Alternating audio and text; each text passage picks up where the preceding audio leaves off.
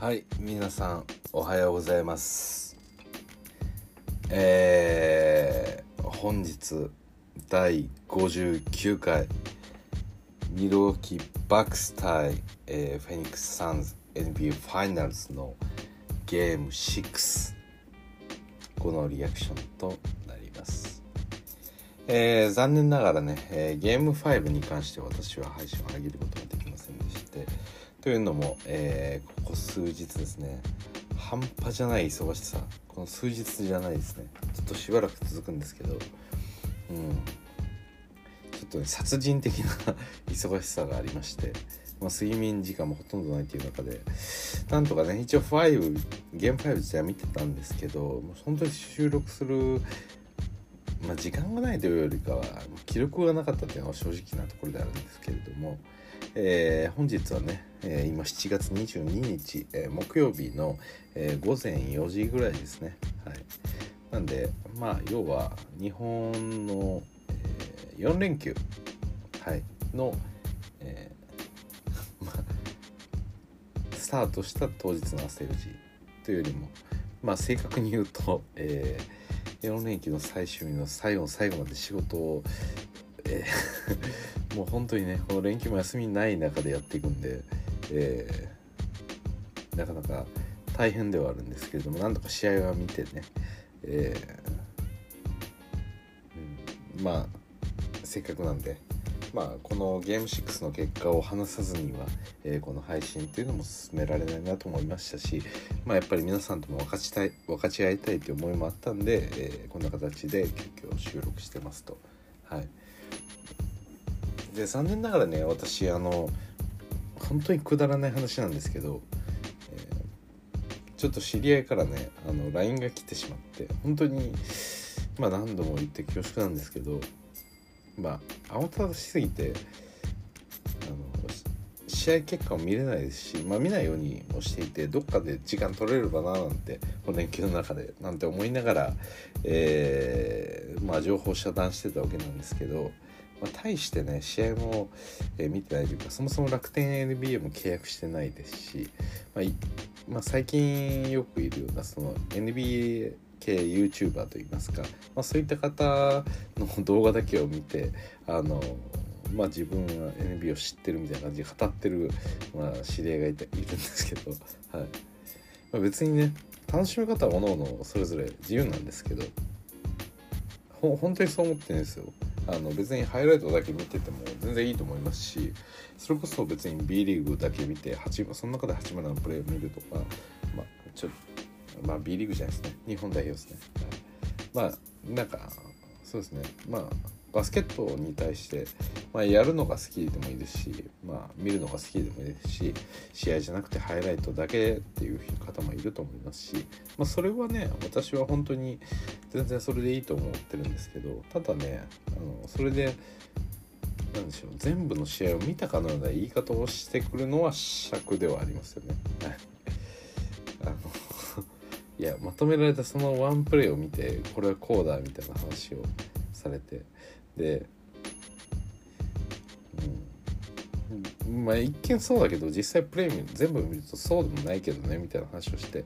いやいやあのワンプレー見ただけで分かるとか結構その人は言うんでそういうこと言われるといや見てから言えよとか 思いますけど、はい、まあその人について、ね、話すと私もう苛立ちが止まらないんでなんだってあのまあ、今日ね今度ゲーム6のネタバレをね突如その人がされてしまったんで、LINE が届いてしまってね。勝ったよみたいな。いえ送らなくてよくないと思ったんですよね。うん。まあそれはいいです。とりあえずこのゲーム6について話しましょう。はい。で、えー、私はね それでかなりこうふてくされてもう本当にこの1週間もそうしちょっと8月もねお盆も休みもらえもらえないもらえないっていう言い方ちょっと違うんですけど、まあ、もらおうと思えばもらえるんですけどまあいろいろとねやることが多いんであのなかなか休みを取る余裕がないぐらいのちょっとレベル感でなんかやってるんであのうはい。で別にこれ頑張ってますとかその仕事忙しくて辛いよみたいな話ではなくてまあ私個人としては結構大変なんですけどやっぱそれを頑張れてたのはこの NBA ファイナルズを見たいっていう思いがあってでまあ今日の結果がね、まあ、負けてようが勝ってようがまあゲーム7どうなろうがこの今シーズンどうなろうがまあでも NBA ってやっぱよかったなって。で本当に楽しかったなってで今シーズン見れてよかったなって。まあサンズが勝とうがね別にどうでもどうでもいいことはないんですけど あのそれも含めてね受け入れていや本当に NBA って面白いなっていう気持ちのその余韻浸ったままなんかこう8月頑張ってちょっと走りきりたかったんですけど、まあ、本当にねくだらないあの人間がやっぱりいるもんで えー、なんで皆さんもねあのできるならなかなかこう自分の知り合い、まあ、NBA に限らずですけどこういうものを楽しみにしてるっていう人がいる、まあ、プロ野球でも、え、最近の大谷の活躍でもいいですけど決勝ゴール決めたねみたいな、えー、そういう連絡のやり方はやっぱやめた方がいいと思いますね。はい、試合見た？とっていうぐらいで まずちょっとジャブを打っていただいて、はい、で見てないっていうんであればあそっか了解みたいな感じで、また見たら教えてってぐらいの温度感でいいんじゃないかなと思ってます。はい。なんでねあのー、特に海外スポーツが好きな人っていうのは基本的にはリアルタイムで見れない見れないことが多いんであの、まあ、そういった配慮っていうのは、あってもいいかなと思いますね。はいまあまあその話やりましょう。ということで、えー まあ結果申しますとこのゲーム6で、えー、ミルウォーキーバックス105対98勝利いたしまして、えー、この2020-2021年シーズンの、えー、NBA チャンピオンシップはミルウォーキーバックスということで、えー、いつ以来ですかね多分50年近くですかねちょっとあやふやで申し訳ないですけどまあかなり久々の勝利しかも2度目ですかね今回が。はい、ということでしたと。はい、で本当に最近いろいろ見れてないんで あの周辺のニュースとかも全然分かってはないんですけど、まあ、皆さんとね共有したいのはこれからの話でして。そうですね。まあそれ考えるとちょっと余談が過ぎましたね。ごめんなさい。でやっぱりこの試合見て私の今の思いとしては、うん、やっぱヤニスよく頑張ったなというかなんかこうミルウォーキーよく頑張ったなっていう感じですよね。はい。でまあ私はレイカーズファンなんでこの場にちょっとねレイカーズがいないっていうのは、まあ、残念なことではあるんですけれども、まあ、とは言いながらもね、まあ、ヤニス・アデトクンボ2年連続の MVP を取ったりですとか、まあ、MVP と DPOY の同時受賞があったりですとか、はいまあ、プレイヤーとしてはねいろいろと個人の優れたそういった賞はもらってるんですけれども、まあ、チームとしてはなかなか取れていないっていうのが、えー、やっぱりこの現状でしたと。で今回の優勝で、えー、まあチャンピオンリングを初めて取ったっていうことにもなりますしかつ、えー、ファイナル MVP もヤニサデトコンボになったんで、まあ、ある程度ね重要な、えー、そういった賞っていうのも取れたんじゃないかなというふうに思ってます。はい、でやっぱりね本当にこのさっきも私賞として言いましたけどまあ賞そういうアワードみたいなものっていうのは一つの結果ではありますよね。あのただなんでしょうね MVP とか DPOY っていうのはそれほど明確なこういった指標があって受賞してるっていうわけではないですがまあ MVP そして DPOY を、えー、同時受賞したプレイヤーだと言われて納得できるようなそんなパフォーマンスを見て見せたのが、えー、今日のヤニスかと思います。はい、で見られた方はね、えー、もちろん私の言ってることが分かる分かるっていう風に理解していただいてるとは思うんですけれども、うん、一応、まあ、数字だけで振り返っても今日は42分の出場でなんと50得点。そして14リバウンド2アシストの5ブロックと。はい。ヤニス・アデトクンボです。これが。5ブロックですよ、はい、一応ねまあくだらない話ですが今日105対98なんで、えー、これは7点差なんですよね。ヤニスの5ブロックがなくて全部決まってればこれは サンズが勝利してると思います、うん、でもまあそういうレベルの話じゃないですよね。本当に。このバックスにおいてのヤニスのディフェンスの存在感っていうのはものすごいものがありました。まあちょっとねあのたまにはやりますよ。そのしょうもないあのローテーションのミスだったりとか そういうことありますけど何でしょう。もちろん全てをしっかりと抑えていくことによって勝利していくというのは、まあ、ある意味このバックスの相手であるサンズの得意としていたところであると思うんですけどただバスケットやっぱそれだけでは決まらなくてチームとしてのこの大きな勢いというかで相手のオフェンスが、えー、そこにプレッシャーを感じてしまうとやっぱりショットの確率っていう成功確率っていうの下がっていくんでやはりこうねチームにとっては存在感まあ、見せつけるっていうことは、えチームの勝敗に対しても、え大きく寄与してくるっていうふうに私は考えてるんで、まあ、そういった意味でのね、えー、今日のこのヤニスの、えー、ディフェンスっていうのは素晴らしい部分があったように感じてますと。はいいや本当にすごいですよね。これ NBA ファイナルズで42分出場、50得点、そしてフィールドゴール64%、えー、スリーポイントが3分の1、33%、そしてヤニスこれですよ。フリースロー今日何本？なんと19本もらってます。そのうち17本を決めて、えー、89.5%。死者誤入すれば90%です。はいなんで、えー、本当にねこのヤニスという選手、えー、今日おいては素晴らしい活躍をしたと思います。はい今日ねあの試合の序盤からエイトに対して果敢にアタックしていて、えー、まあ、まさにこうなんでしょうかね今日は俺はここで点を取っていくぞっていうような、結局のところあのこのバックスっていうチームあのヤニスはもちろんインサイドでのプレイヤーですしあのまあ怪我こそあれどなんでしょうね固い得点を期待できるんですがこのミドルトンだったり、えー、ドリュー・ホリデーっていうプレイヤーはそこまでね、うん、なんかこう数として計算しづらいっていうか、まあ、ショットがねそこまで安定しないこともあるんで、まあ、その中でえー、やっぱりこうゲーム6ゲーム7みたいなこうプレッシャーが強くかかる場面っていうのは、えー、ショット精度ももっとねこう難しいというかまあ今日ダメだったね負けちゃったねでは済まない領域に来ている中でじゃあいかに硬い得点を取っていくのかっていうところで今日はヤニスがこの活躍を見せたっていうことはまあ本当にねこのミルウォーキーのエースっていうのはやはりヤニスであるなっていうことをこう思い知らされたような、まあ、そんな試合でありましたね。はい、で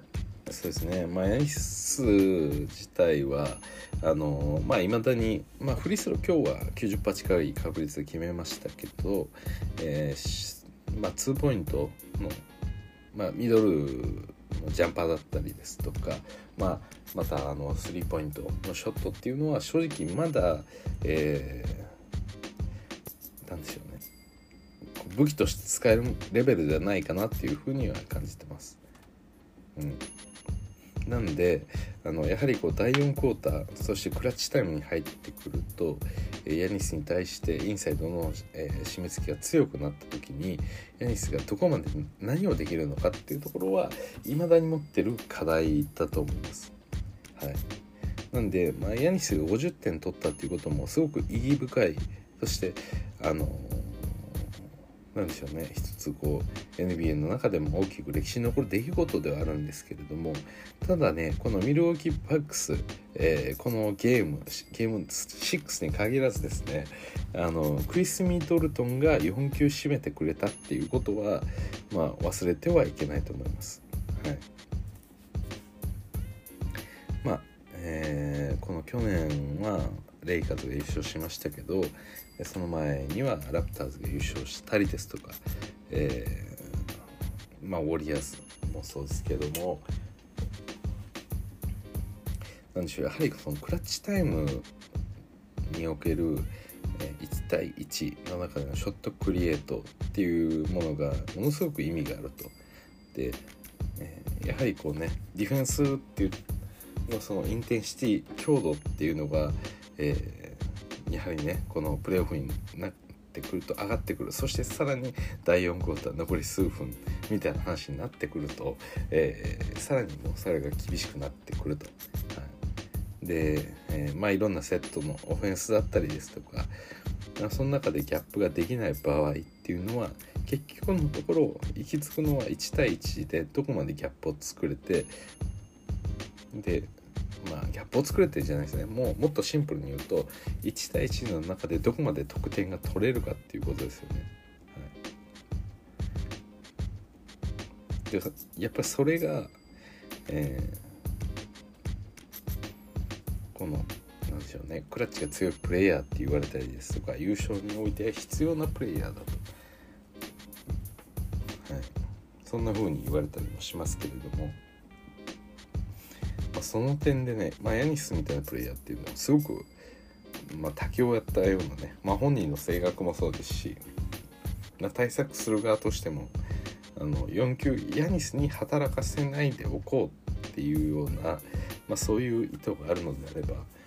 まあ、やはりなかなかねヤニスも今日33本打ちましたけど3分の1なんで、はい、これなら打たない方がいいですよね。3分の1のその1もなんかたまたま入ってるっていう感じですしまだ今のところなかなか難しい、うん、武器ではないんですけれども、まあ、間違いなくね、えー、このプレーオフ、まあ、最後大事な場面で、えー、ミドルトンもしっかりショットを決めたっていうのはこのミルウォーキーの何でしょうね盤石のゲーム運びといいますか。まあ、オフェンスディフェンスにおいてそのヤニスっていう存在が、まあ、両方固くしてくれる、まあ、ブルック・ロペスもそうですしドリューもそうですし、まあ、そういったプレーヤーたちが硬い試合運びをしてくれるっていうところはあるんですけれどもただ結局のところ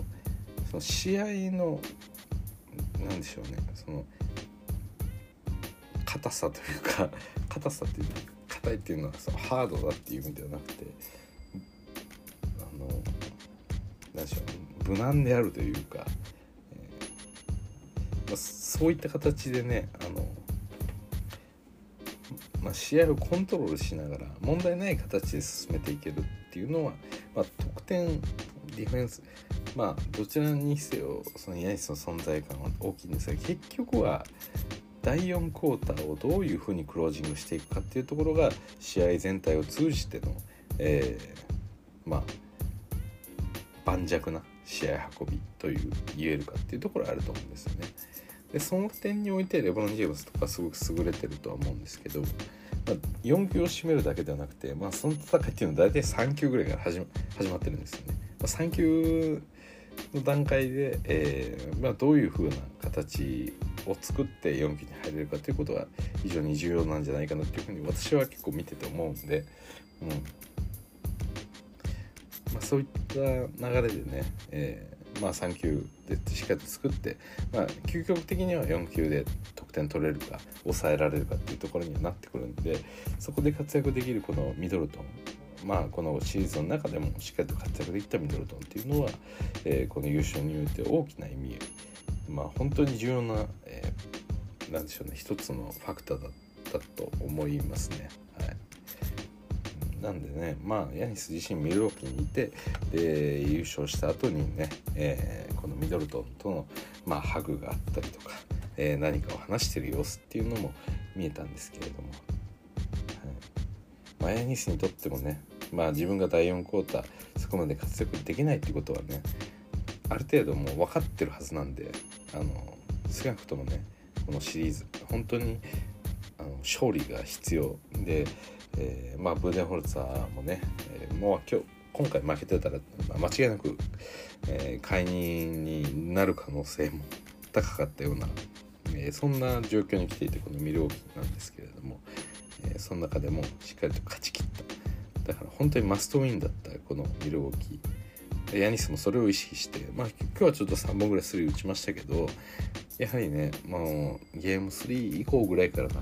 あの自分と自分自身が3で何とかしたいとかそういう思いがあってもでももう打たなかったですよねさすがに。自分はやっぱ打ちたいって思いはあると思うんですよ。こんだけオープンされてるんだったら普段練習しててそんだけ入ってるんだから打ちたいっていう思いってやっぱあると思うんですけどそれをね押し殺して、えー、プレーしてるなっていうふうにはすごく感じましたんで、まあ、ヤンキスもね自分自身がどう見られたいかとかどう成長していきたいかっていう思いは強くは向上心はあると思うんですけれどもただね、えー、このファイナルズに関しては、えー、そういった甘い相手でもないですし自分が偉大なプレーになる上では今後解決していかなきゃいけない課題っていうものは多くありますけれどもただこの試合を勝ち切るっていうところにフォーカスして俺はこれをやるってみんなが勝てるっていう形を一番優先したっていうのが、えー、このヤニスの、えー、ゲーム3だったり4以降っていうところの動きかなっていうふうに考えてるんで、まあ、そういった意味ではね、えー、このミドルトンが、え、活躍して特に4級あたりで活躍するっていうことに関してもヤニス自身もまあ本当は俺が打ちたいと思ってるでしょうけどでもそれを受け入れてやってるっていうところもあったなんでね、まあ、ヤニスが今後どういったプレイヤーになっていくかっていうところは特にその、まあ、外からのショットですよね。どこまで入ってくるかっていうことによってヤニスの最終的なプレイヤーとしての、えー、価値みたいなところの、えー、値踏みのされ方っていうのは大きく値段が変わってくるようなえー、そういった要素かと思いますが少なくとも今シーズンにおいて、え、ミドルトンほど優秀なシューターがいなければヤニスの、えというかミルウォーキーの優勝っていうのも難しかったかと思います。はい、なんでねあのまあいろいろ今ミルウォーキーの話の中でミドルトンを褒めはしたんですけどもちろんヤニスがいなければ優勝がなかったのは当たり前の話です。はいで、えーまあ、クリス・ポールだったりデイビン・ブッカーだったりそこに対しての、えー、しっかりとディフェンスをし続けてこの、うん、ドリュー・ホリデーっていうのも一つ大きな要素だったと思います。なんでね本当にこのミルウォーキーバックスそれぞれのプレイヤーを、ピックしてみても何でしょうね。こう悪くなかったなって思いますよねみんなが。はい。まあ、PJ タッカーはね得点こそ取らないにしてもね、えー、まあ本当に ディフェンスの中でね、えーまあ、PJ ってなんか見てると笑っちゃうんですけど、うん、PJ でもしかして今回が初優勝かもしれないですね。ちょっと私見てないですけど、うん、まあまあいい年なのにそういうこともあると思う。でまあ物価に対してのディフェンスでついてるっていう機会が多かったりもあったんですがまあそのねファイナルズの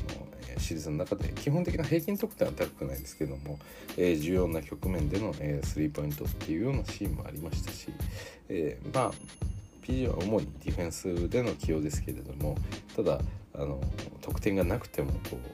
う意味があるプレイヤーではあったっていうのは間違いないと思います。あのなんでしょうねその得点をなかなかしなくてディフェンスにいるだけでそこまで意味がないプレイヤーって結構多いと思うんですね。まあここで引き合いに出すのはあれですけれども例えば、えー、プレーオフの中でのベンシモンズの存在とかはかなりチームにとってネガティブな影響を与えたと思います。それはあのベンチモーズがオフェンスにおいてねあの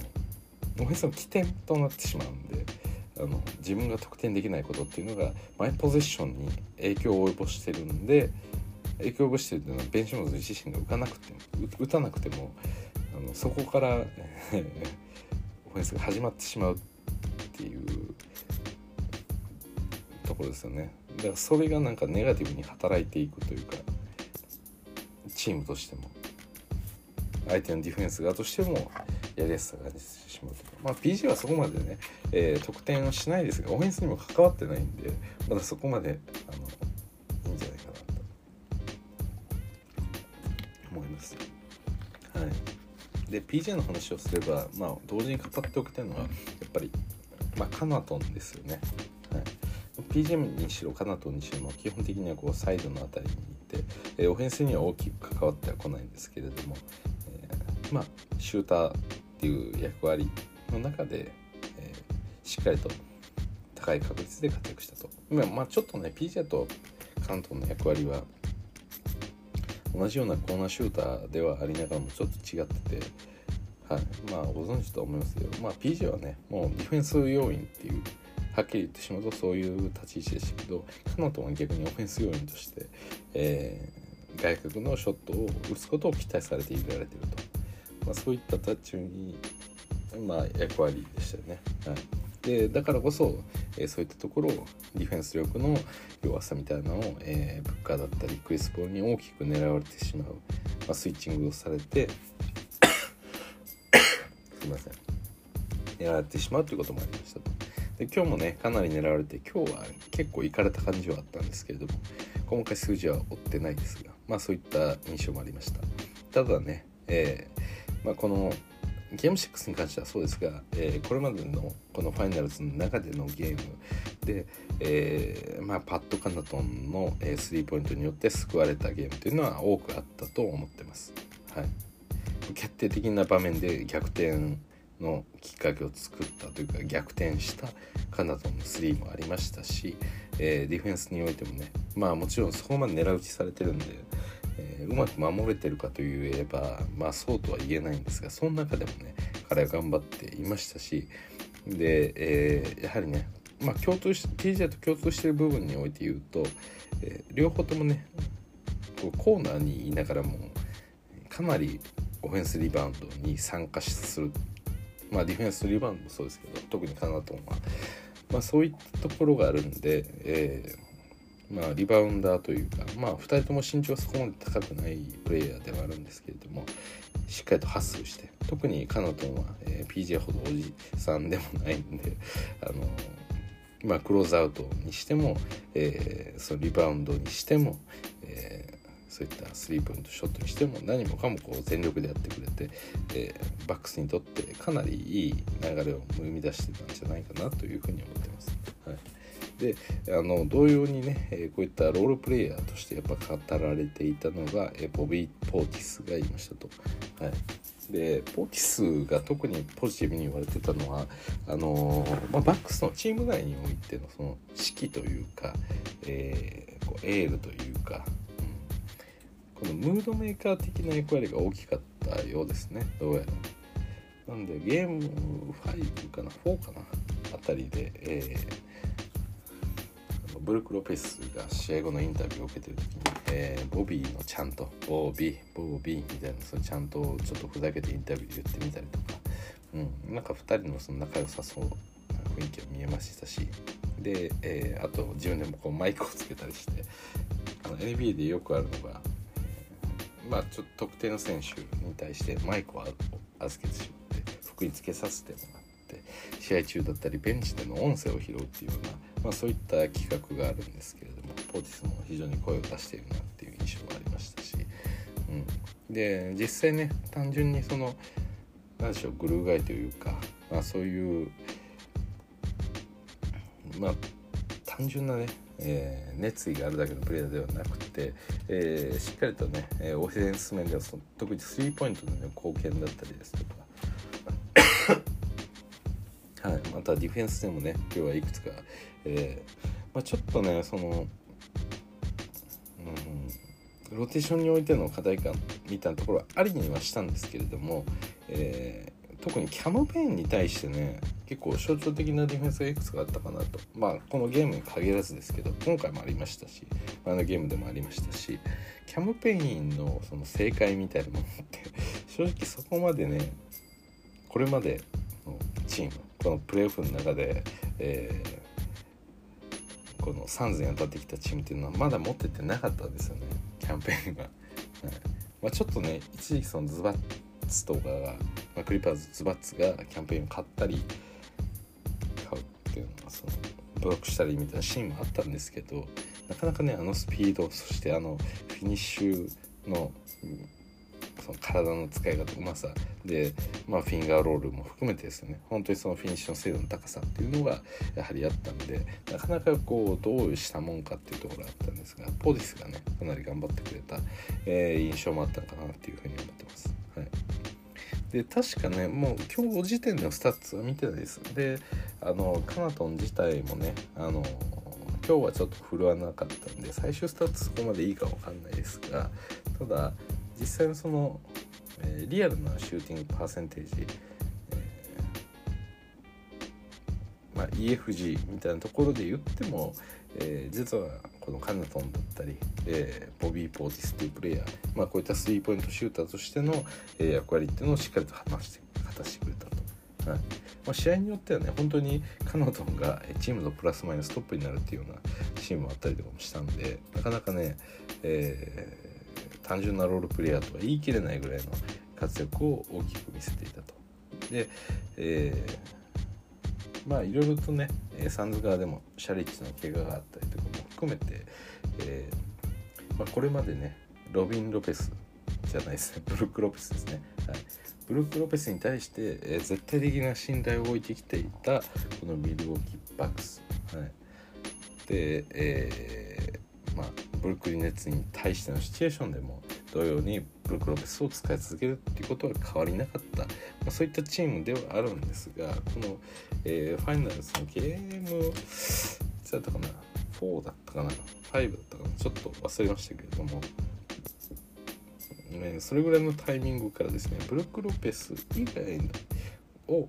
ブルック・ロペスを外した中で、ね、どういうふうにできるのかっていうふうになんかシフトしていったのも大きな出来事かなっていうふうに思っていてでやっぱりロペスがリムプロテクターとして存在してくれてるっていうのは、えー、バックスの、まあ、全てのこのディフェンスのスタートスタートみたいな風に、まあ、作れるかなというふうには思うんですよ。でまさに、まあ、ユタとかもそうですよねゴベアがいて、まあ、その後でこのじゃゴベアっていう素晴らしいディフェンシブなプレイヤーがもっともっとディフェンスその自分のディフェンス能力を活躍するために、えー、どういった形で、えー、まあ、敵のオフェンスをゴベア相手の追い込んでいくかというか、まあ、そういう設計みたいなものがあるかというふうに思うんですけど、まあ、同じようにね、えー、このミルウォーキーバックスっていうのはブルック・ロペスっていうのはまあ一つディフェンスにおいてのキーマンであったと、ただそれをね、えブーデンホルツァー今までなかなかこう、えー、まあ、やってきたことを変えないというか、ま、そういったヘッドコーチと言われていましたが、まあ、今回のそのブルック・ロペスの、えーミニッツを削って、えー、その分を、まあ、ポーティスだったりですとか、まあ、そういったプレーに当てていくっていうところは一つ大きなチャレンジだったんじゃないかなというふうに思います。まあ、今更ねこうスモールとか言ってやれないですからね、はい、マイクロボールみたいなこともやれないと思うんで、まあ、その個人として3がそこまで特にタレントがいないみたいな話もそうですし、まあ、まあまあそれが一番大きいですよね。マニスっていうプレイがいる。プレイヤーがいるんで。はい、なんでまあそういうことも含めてね、えー、このファイナルズっていうのは結構楽しかったんじゃないかなというふうに感じています。皆さんどうだったんですかね？このファイナルズ私はレイカーズファンのレブロンファンですけど、まあ、結構楽しみましたね。本当に。うん。なんでしょう。こう優勝って決まってしまうとまあ素直にもうおめでとうっていう気持ちがありありつつまあ同時に何でしょうねやっぱり一末もなんでしょう まあ連覇したかったなみたいなレイカーズ連覇しちゃったなみたいな思いはありますけどでも今季本当にヤニスが優勝することまあミドルトンと2人で優勝するっていうことに関しては私はまあそれで良かったんじゃないかなっていうふうには思ってますので、まあ、素直におめでとうって言いたいですね。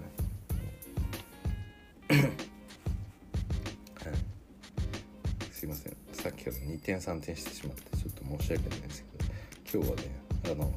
試合を見てないこの日の試合のためだけに本当にねこの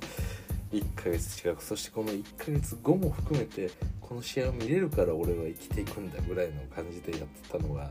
まさかね本当にくだらないネタバレをねされるとは思ってなかったんで。はい。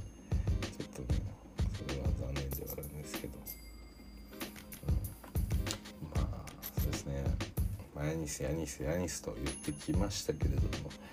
えー、このシリーズねまあみんなの活躍なくしてはなかったということでいくつか何人か取り上げたんですけれどもやっぱりヤニス・アデト君ですよ。うん、で、まあ、最後に悪態をついておくとサンズは普通に負けましたよね。で今日ゲーム開始してからデビン・ブッカーだったりが、えー、かなりこうファールを取られることを避けるようなそういったディフェンスをミドルトンにしてるっていうシーンを何度かこう見たんですよね。まだファールとしてかさんでなくても、うん、でも私が思うのはいや本来そうなんだよって思ってますから、はい、普段からかなりファールまがいのディフェンスをしてるのがブッカーだと私は思ってるんでまあ本人としてはねこのファイナルズかなりこう向こうの笛ひいきだみたいなふうな思いもあるかもしれないですけど、まあ、私が見るにはいやここまでのプレーオフの勝ち上がり見ててもかなり、えー、ファールみたいなプレーをしてて、えー、吹かれなかったり逆に自分がそうじゃないプレーをしてたものが、えー、ファールに吹いてもらえるみたいなシーンもめちゃくちゃ多かったんで本当に。もうこれはねちょっとした個人の感覚でそれを生とするか、えー、また間違いとするかみたいなところの話のレベルではないというかなんかこうどれぐらいのコンタクトがあったらふやふかみたいなところのさじ加減っていうのが大きくずれていてそれによってこう恩恵をもたらせるチームもあればまたそれによってね、えー、何をしてもファールを吹かれてしまうっていうようなチームもあったりだとか、うん、私は本当にだからそれの件に関しては納得してないです、はい、これはもう別にミルウォーキーとサンズはまあそういう話ではないんですけど、まあ、レイカーズはやっぱり基本的にはかなりまあレイカーズファンじゃない人には分かんないと思いますけどかなり、えー、特に手を出すことに対してはすごく注意したディフェンスの守り方をしてるチームであってやっぱり体を寄せていってドライブコースを消していくみたいなところそれがね本当に全部吹かれていってたんですよね。うん、やはりこれに関してはうん本当に難しいですね。うん、それによって得したチームの一番の最大手が私はデビン・ブッカーだと思ってるんでこのプレーオフによってはだから何でしょうねまあこういった形で、えー、まあ、ミルウォーキーは非常に体も強いプレイヤーが多い中で、まあ、ヤニスも今日そういうプレーをいくつも見せましたよね。まあ、これまでの、えー、エイトンに対してのアタックもそうですし、えー、あとは確かそのミカル・ブリッジズとクラウダーとかそういったアーリーオフェンスの中で、えー、まあ、マークマンが普段とは違う、まあ、もう少しエイトンよりも弱いプレイヤーに対しては、まあ、ダブルチームみたいな中でもガンガン切り込んでいくシーンもありましたと。うん、なんでまあそういったところのプレーはね、えー、どういうふうに判定されてくるかみたいなところも、まあ、勝敗には大きく影響しますのでただねじゃあ神宮に関しては私はものすごくこのプレーフサンズに対して、まあ、かなり有利なプレーも多かったんじゃないかなっていうふうには見てましたがなのでまあそれは抜きにしてねこのミルウォーキーの優勝っていうのは、うん、素晴らしかったんじゃないかなというふうに思います。はい、ナイスもね、えー、あまり得意でもないショットをガンガン決めるような試合もありましたしえー、まあ、オフェンスでダメな時にディフェンスに活躍もしましたし、えー、特にねこのファイナルズにおいては、えー、ゲーム2において、えまあ、早めでの勝利をもぎ取りたかったんでしょう、えこの42得点の活躍があったりとかうん本当にこの試合にかけてた思いそしてそれを結果として表すパフォーマンス、はい、それは本当にまあ賞賛に値するというか私は正確に言うとまあファンではないですがでも今日のこのヤニスのミドルトンのそしてブーデンホルツァー、えー、ドリューホリデー、うん、まあこのバックスの陣営ですよね。選手そしてフロントも含めた、まあ、こういったプレイヤーの中で、うん、何もかも簡単にこれができてよかったねで終わらせないというか自分たちのことを失敗したんであればしっかりと振り返っていく、うん、なんかそういったなんでしょうね、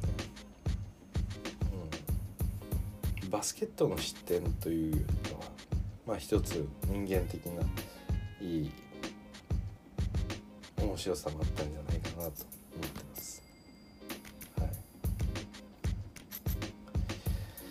ということでね、えー、まあいろいろ語りたいことはあるんですけども言ってももう朝5時とかになってしまうんで、えー、ここら辺でちょっと切り上げたいなと思うんですけれども何にせよねいろいろ文句は言いましたし冒頭からちょっと申し訳なかったんですけどただねヤニスの優勝ミルウォーキーバックスの優勝ということに関してもちろん私はあの何も不満もないですしなんなら、ヤニスが優勝してくれてよかったよというぐらい、思ってるというか、はい、来シーズン以降はね絶対負けたくはないですけど、はい、ただね今シーズンもレイガーズもなくなってしまってあとは NBA ファイナルっていうシチュエーションの中ではヤニサードとクンボっていうプレイヤーは応援はしていたんで、えー、プレイヤーとしてね今後もっと大きいプレーになってほしいかなというふうに。といったところで、えー、ゲームのリアクションというよりかは、えー、なんかふらっとしたふわふわした話をずっと話す回となってしまいました。で私はね先ほども言った通りこの試合ネタバレをもう最悪の形で LINE で知ってしまったんでそこからねまあちょっと12時間、まあ、夜中なんですけど仕事はしてたんですがもうやってられない気分になって、まあ、バカみたいな量のお酒を飲んでしまったんで今日は今かなり実は酔っ払ってる状態でもうフラフラみたいな感じなんですけれどもなんでちょっと話にまとまりがなかったら恐縮ではあるんですがただそうは言いながらもね、えー、このファイナルズ、えーついに決着そして私プラスアルファゲーム5についてもいろいろ何一つ挙げられなかったんであのー、まあ久しぶりの再会どういう風にしようなんて思うとねいろいろ考えたりしまあボツにしたりみたいなそういった変なタイムラグができてしまうんでもう今ねあの残念ながら私は酔いドルではありますけれどもあの気持ちとして、まあ、打ち合わせ兼、まあ、こういうふうに思ってるんだよみたいなところを、えー、伝えられるみたいな、はいまあ、そんなふうに思いますんまあそうですね。この NBA ファイナルズとりあえず一旦は終了ということで、えー、まあレイカーズもそうですし、えー、他のチームの、えー、そういったオフシーズンにおけるトレードだったり、まあ、人の移動ですよね。そこに関しての情報っていうのはちょっと可能な限りは追っていきたいと思ってます。はい、なんで、えー、まあ来年のドラフトの話もありますけれどもまあその中でねこのチームはどこを引いていくのかみたいなところを注目していただいても結構ですしでまた同時にね今ちょうどオリンピックをやってますんでえー、日本代表の試合を見るだったりアメリカ代表の試合を見るだったりですがまあその点でいうと一つまず重要なポイントはドリュー・ホリデークリス・ミドルトンそしてデビン・ブッカーのこの3名がアメリカ代表に含まれていますので、えー、これからアメリカから日本に対して、えー、何でしょうね